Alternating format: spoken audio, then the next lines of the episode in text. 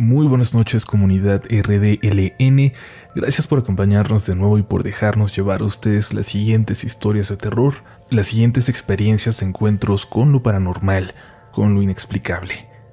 Espero sobre todo que si tienen un problema, una preocupación, sea lo que sea, se les borre de sus pensamientos al menos por los siguientes minutos, que lo único que puedan sentir sea miedo. Apaguen la luz, déjense llevar, pero por favor, por favor, por favor, si escuchan un ruido extraño allá afuera, no vayan a investigar, mucho menos si se escucha como el llanto de un niño. Estás escuchando Relatos de la Noche. No puedo decirles el lugar donde sucede esta historia porque metería a mucha gente en problemas, sobre todo porque esta experiencia sucedió en una morgue y la persona involucrada hasta hace muy poco trabajaba ahí. Tanto él como los demás que fueron de una forma u otra parte de esta experiencia están de acuerdo en que comparta lo que ocurrió con ustedes. Todos lo recuerdan igual. No hay variaciones entre nuestras versiones. Siempre que vuelvo a escucharlo de alguien más, me asusta volver a confirmar que esto ocurrió. Cuando estaba en último semestre de la universidad, tuve una clase que no tomaba con mi grupo de siempre, sino con el grupo de otro turno. Me hice muy amiga de ellos rápidamente y me terminaron presentando a Eddie, un muchacho con el que salí un par de veces y que, bueno, trabajaba en la morgue de la ciudad. Varias veces cuando andábamos de fiesta terminábamos pasando por él a su trabajo para que nos acompañara con una cerveza o incluso solo para darle aventón a su casa. De verdad que al principio no entendía por qué siempre querían pasar por él, pero tenían probablemente la plática más interesante y cautivadora que había conocido.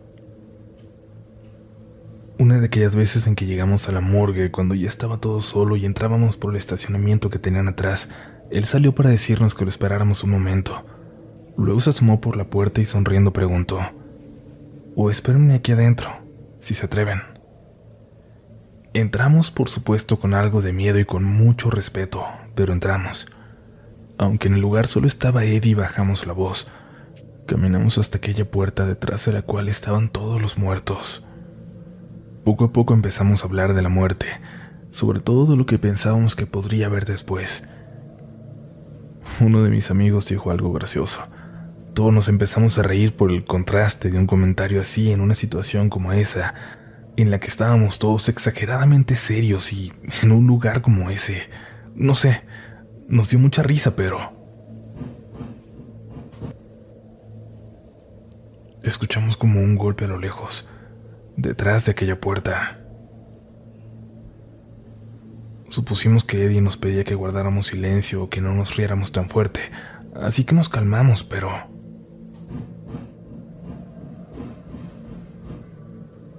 Se volvieron a escuchar, y luego varios, varios golpes a lo lejos. Yo estaba recargada al lado de esa puerta gruesa y di dos pasos hacia atrás, todos nos quedamos como congelados por un momento sin saber qué decir o cómo reaccionar. Sobre todo cuando una puerta se abrió a nuestras espaldas. Era Eddie que salía de un cuarto al fondo del pasillo. Se había cambiado la ropa y apestaba jabón. Se acercó hacia nosotros y como entendiendo qué pasaba, solo dijo, ya los escucharon. No pasa nada pero dos de mis amigos estaban muy enojados con él. Le dijeron que ese tipo de bromas no se hacían y Eddie solo abrió la puerta, la puerta de esa habitación y nos dijo, asómense, no hay nadie, no les haría una broma así. Yo no pasé, pero mis amigos sí. Dijeron que no había nadie, ni una sola señal de cómo pudo generarse ese sonido. Y no querían, pero terminaron volteándose a las cámaras de la morgue esos cajones de metal refrigerados donde guardan a los cuerpos. Eddie se dio cuenta de que veían hacia allá. ¿Las abrimos? ¿Quieren asegurarse de que no hay nadie vivo ahí? Mis amigos entendieron que eso era demasiado, que nadie llegaría a algo así por hacer una broma tonta a unos desconocidos, y sobre todo entraron en razón de que Eddie jamás haría algo así. En ese momento se acabó las ganas que teníamos de fiesta aquella noche, y todos regresamos a nuestras casas. Yo no dejaba de pensar en que había tenido mi primera experiencia paranormal en la vida. Estaba aterrada. pero nada me prepararía para lo que ocurrió después. Empecé a salir con Eddie. Ni siquiera fue una relación, solo tuvimos algunas citas y recuerdo perfectamente la última. Pasé por Eddie al trabajo. Ahí esperaría que pasaran los demás por nosotros. Por un lado quiero decir que para Eddie eso era como cualquier lugar de trabajo, pero no. Creo que él sabía lo especial que era. Su trabajo permeaba en su personalidad, pero no de una forma triste o deprimente, sino por el respeto que tenía por los muertos. Yo estaba en una salita que tenía enfrente a donde Eddie llenaba unos papeles, pero luego se perdió por aquel pasillo para ir por algo que necesitaba. Yo estaba hablando por teléfono en ese momento y en cuanto colgué recordé todo lo que había pasado ahí la vez anterior que estuvimos. Me asusté al estar solo y me levanté para buscar a Eddie. Las luces del pasillo estaban apagadas, pero alcancé a ver a Eddie metiéndose en aquel cuarto de las cámaras. Y aunque me aterraba, en ese momento lo seguí porque lo único que quería era no estar sola. Fue la peor decisión que he tomado en mi vida. Cuando entré, en esa fracción de segundo en la que miré a mi alrededor y me di cuenta de que Eddie no estaba dentro de esa sala, algo en mis espaldas apagó la luz.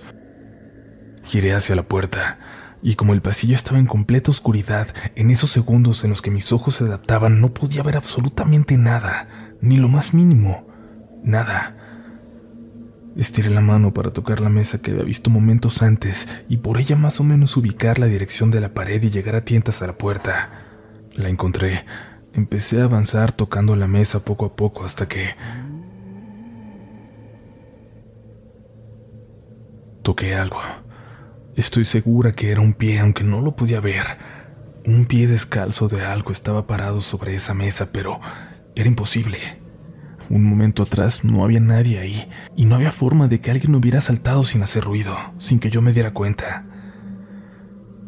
Mis ojos alcanzaron a ver en ese momento el marco de la puerta, pero también, también a una figura en él, bloqueando el paso, y lentamente levantó una de sus manos. La luz se encendió. La figura en la puerta era Eddie que me estaba buscando y yo corrí para abrazarlo, para decirle lo que acababa de tocar, lo que se había escuchado ahí adentro. Ni él mismo me creyó. Me dijo que lo de los toquidos era una cosa, pero que eso nunca había pasado y empezamos a discutir. Enojado terminó abriendo todas las cámaras para que las viera, todas vacías con excepción de dos. Me dijo que me acercara si quería comprobar que estaban muertos, y yo le dije que lo que quería era irme de allí. Prendió la luz del pasillo y fuimos a la salita. Me dijo que solo esperara un momento más en lo que... y guardó silencio de pronto. Su mirada estaba clavada en el pasillo, yo estaba de espaldas, pero me di vuelta para ver qué es lo que él veía con tanta atención.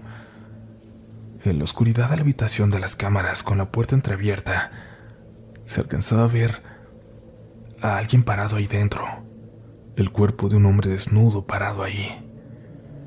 Los dos salimos corriendo. Eddie dejó todo. Corrimos hasta la avenida donde encontramos un taxi. Fue muy extraño que durante el camino hasta mi casa Pasamos de discutir lo que acabábamos de ver hasta que me di cuenta de que Eddie estaba ya negando todo, como si no hubiera pasado, como si él no se hubiera asustado y hubiera dejado botado su trabajo a la mitad de la noche. Me enojé con él porque prácticamente me estaba haciendo quedar como una loca. Seguramente el taxista lo pensó. Bajé del taxi y no volví a contestarle a Eddie. No hablamos por mucho tiempo, hasta hace unos días cuando le dije que iba a compartir esta historia. Quizás en el fondo yo quería saber si iba a mantener esa versión, la de aquella noche, negándolo todo, diciendo que todo había sido mi imaginación, pero fue todo lo contrario. Se disculpó por la forma en la que lo tomó y me pidió que lo entendiera. Era un mecanismo de defensa. Pensar que nada de eso había pasado porque a fin de cuentas él tenía que seguir trabajando ahí. Me dijo que las cosas se pusieron mucho peor que prácticamente todos los empleados renunciaron, y es que de pronto había manifestaciones que nadie pudo explicar. Él fue de los últimos en renunciar y ya no supo nada al respecto. No tiene contacto con los empleados que ahora están ahí. Y es que incluso eso, el saber si las manifestaciones continúan, al día de hoy le aterra. No te vayas, aún hay más historias. Te invitamos a volverte parte de la comunidad Relatos de la Noche suscribiéndote a este espacio y a enviarnos tu historia a mi relato de la noche gmail.com. Ahí la estaremos esperando y también tus saludos, tus comentarios, tus fotos escuchando este programa en cualquiera de nuestras redes sociales donde nos vas a encontrar como RDLN Oficial. A mí, ya lo sabes, me encuentras en todas partes como Upolch, pero por ahora se ha acabado el respiro y es momento de continuar, porque sí, aún nos queda un relato de la noche.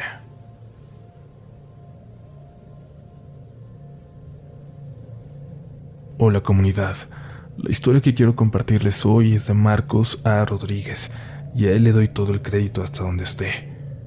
Como es su historia la voy a redactar en primera persona, tal y como recuerdo que me la contó.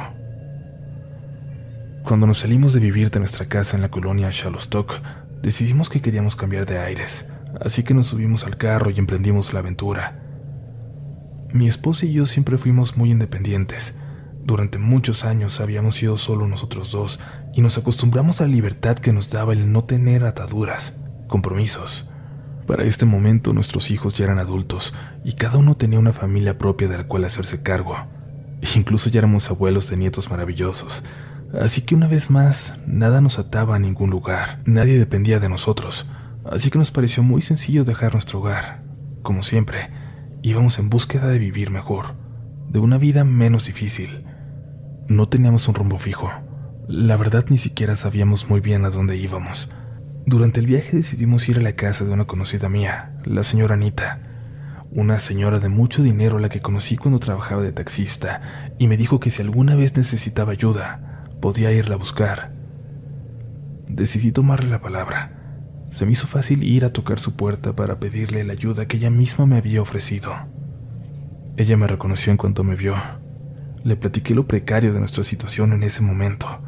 Le hablé de lo mucho que necesitábamos un trabajo que nos permitiera mantenernos, recuperarnos del periodo tan difícil que habíamos atravesado. La señora Anita siempre había sido una mujer con los pies en la tierra. Era muy amable y humilde, ni siquiera al tener todo el dinero del mundo la había convertido en alguien engreída. Intentó tranquilizarme. Me pidió que no me preocupara. Me ofreció trabajo para mí y para mi esposa. Además, nos pidió que nos quedáramos con ella. La casa de la señora Anita era muy grande, por lo que necesitaba de muchos cuidados para mantenerse en pie, y como mi esposa era muy atenta a los detalles, muy eficiente en todo lo que hacía, pronto la ascendieron de cocinera a ama de llaves.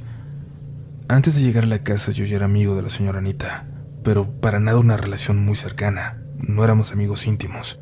La conocía poco. Nuestro contacto había estado limitado a unos cuantos viajes de taxi. Entonces, no sé por qué ganamos su confianza tan rápido. Siendo completamente honesto, ni siquiera intenté cuestionar su confianza. Después de haber pasado por una época tan precaria y con tanta necesidad, me tranquilizaba mucho saber que con ella teníamos un trabajo seguro y así pasamos un buen tiempo trabajando para la señora. Mi esposa y yo éramos muy buenos en nuestro trabajo. Cada uno sabía sus responsabilidades y para ese momento ya teníamos una rutina bastante establecida. Veía poco a mi esposa durante el día porque ambos estábamos ocupados con nuestros quehaceres, pero cada noche a la hora de la cena nos reuníamos para hablar, para contarnos todo lo que habíamos hecho o a dónde habíamos ido. Éramos muy felices, puedo decir Estábamos atravesando un periodo de mucha tranquilidad. Económicamente hablando, nunca habíamos estado mejor. La convivencia con nuestros compañeros era tranquila.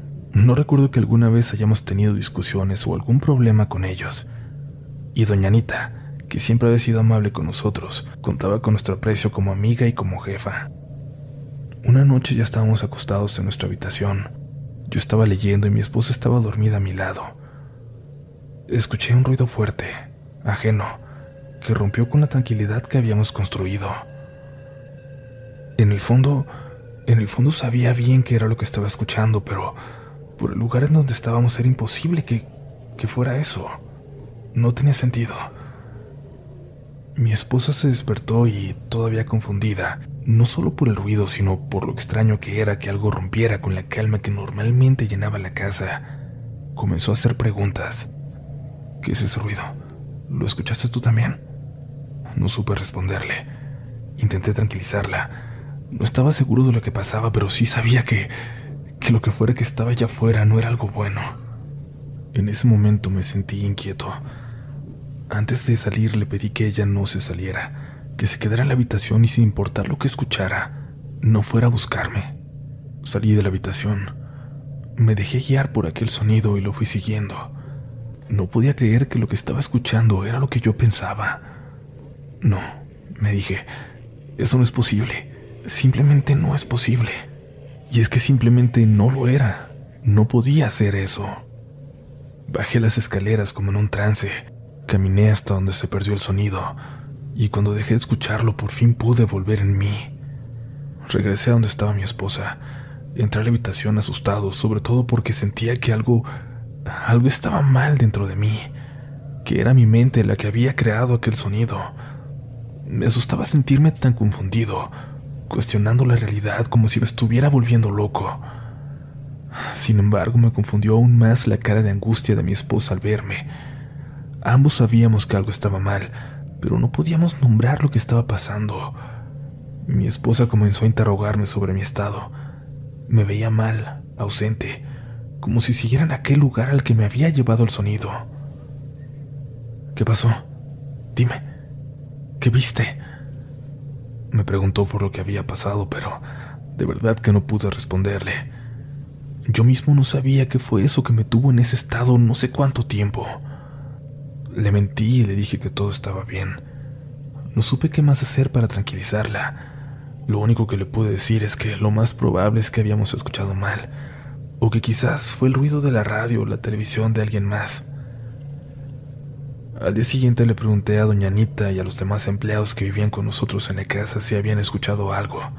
Todos lo negaron, pero había algo extraño en sus respuestas, en la forma en que buscaban evitar el tema, como si intentaran deshacerse de los recuerdos de la noche anterior.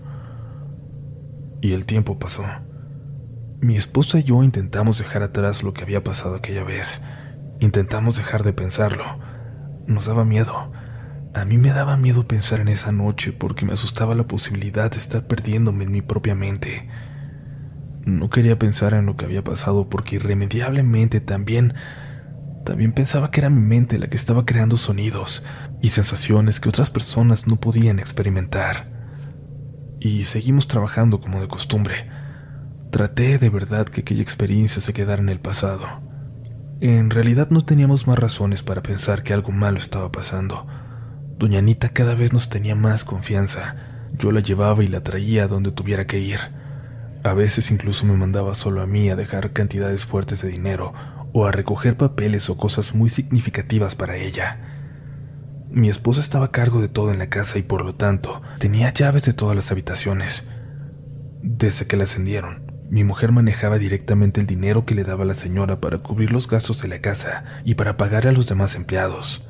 No teníamos ningún motivo para desconfiar de otras personas, mucho menos de alguien que había puesto tanta confianza en nosotros, que nos había dado trabajo y nos recibió en su propia casa como si fuéramos familia.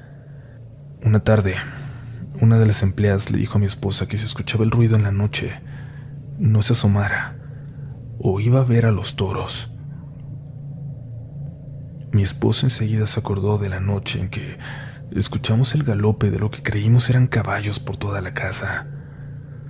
Yo no le di importancia en ese momento, pero cuando llegó la noche, estaba bien tranquilo como si algo dentro de mí estuviera esperando volver a escuchar el sonido de los caballos. No pasó nada, al menos nosotros no escuchamos nada. Habíamos comprado un televisor portátil que pusimos en nuestro cuarto. A mi esposa le encantaba ese aparato, y casi cada noche se ponía a ver la televisión hasta que se quedaba dormida. Yo siempre he sido de libros, pero el ruido de la televisión, en lugar de molestarme, me hacía sentir acompañado. En realidad nunca puse atención a la programación. Yo me concentré en mi lectura, pero me gustaba escuchar la tele. Creo que porque me hacía pensar en lo feliz que era mi esposa. Una noche mientras leía, volví a escuchar aquel ruido, el golpe de las patas contra el piso. Otra vez, pensé. No sé si fue mi propia sugestión, pero esta vez pude distinguir el mugido de los animales. Me apresuré a apagar la televisión y vi que mi esposa estaba despierta. Se levantó conmigo. No tuvimos necesidad de decirnos nada. Se puso una bata, me dio la mano y juntos salimos de la habitación. Con asombro, con terror, vimos a un toro rojizo deambular por toda la casa. Quisiera poder darles más detalles, describirles el aspecto de ese animal, pero, pero el miedo se apoderó de mí. No quise verlo ni quedarme más en ese lugar. Tomé a mi esposa del brazo y salimos huyendo. Corrimos lo más rápido que pudimos a la calle. Volté hacia atrás como para mirar una última vez la casa que, durante mucho tiempo, había sido nuestro hogar. En ese momento vi en la azotea a la señora Anita, completamente desnuda. Lo único que cubría su cuerpo era una tinta roja en su piel. Espero que fuera tinta y no sangre. La señora Anita o lo que sea que se había apoderado de ella me devolvió la mirada. Nos vimos fijamente sin decirnos nada. En ese momento su mirada me heló la sangre y aún hoy sigo pensando en ella, en la forma en que me vio, en el terror que habitaba en sus ojos. Nunca volvimos. Nos subimos al carro y decidimos no volver a mirar atrás. No sé si mi esposa vio lo que yo vi, y la verdad, espero que no. Espero que ella no haya visto nada al salir de la casa. Y es que tratamos de no hablar mucho de aquella noche, aunque ella siempre se lamenta que en nuestra huida dejamos olvidada su televisión.